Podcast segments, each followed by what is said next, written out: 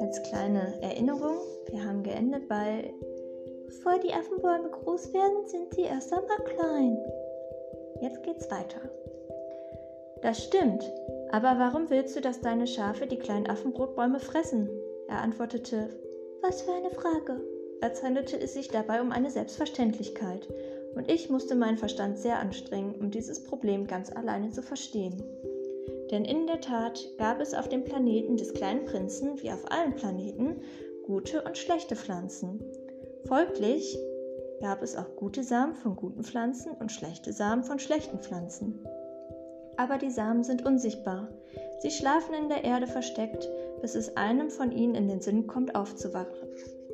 Dann reckt er sich und streckt der Sonne zunächst ganz zaghaft einen hübschen, kleinen, harmlosen Keim entgegen, wenn es sich um den Keim eines Radieschens oder eines Rosenstrauchs handelt, kann man ihn getrost wachsen lassen, wie er will.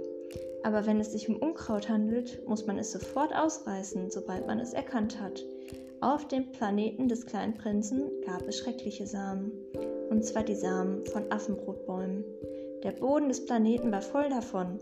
Wenn man sich zu spät mit einem Affenbrotbaum befasst, wird man ihn nie wieder los. Er nimmt den ganzen Planeten ein. Er durchbohrt ihn mit seinen Wurzeln.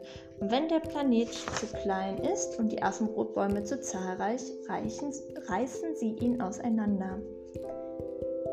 Es ist eine Frage der Disziplin, sagt mir der kleine Prinz später. Wenn man seine eigene Morgentoilette beendet hat, muss man sich gründlich um die Toilette des Planeten kümmern. Man muss sich regelmäßig dazu zwingen, die Affenbrotbäume auszureißen, sobald man sie von den Rosensträuchern unterscheiden kann, denen sie stark ähneln, wenn sie noch sehr jung sind. Die Arbeit ist langweilig, aber auch einfach. Eines Tages bat er mich, mir Mühe zu geben und eine schöne Zeichnung zu erstellen, damit das den Kindern bei mir zu Hause auch einleuchtet. Wenn Sie eines Tages reisen, sagte er, kann es Ihnen nützlich sein.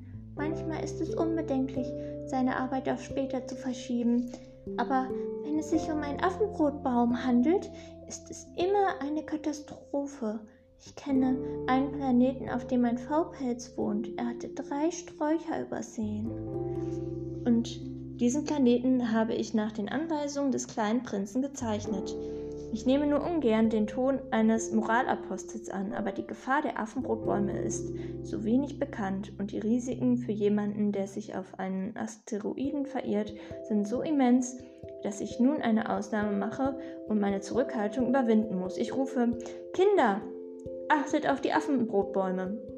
Ich habe an dieser Zeichnung besonders lange gearbeitet um meine Freunde vor einer Gefahr zu warnen, in der sie wie auch ich schon lange geschwebt haben, ohne es zu merken.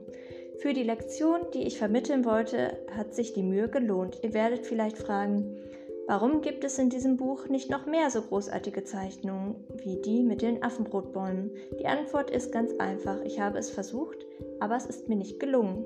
Als ich die Affenbrotbäume zeichnete, war ich beflügelt vom Gefühl der Dringlichkeit.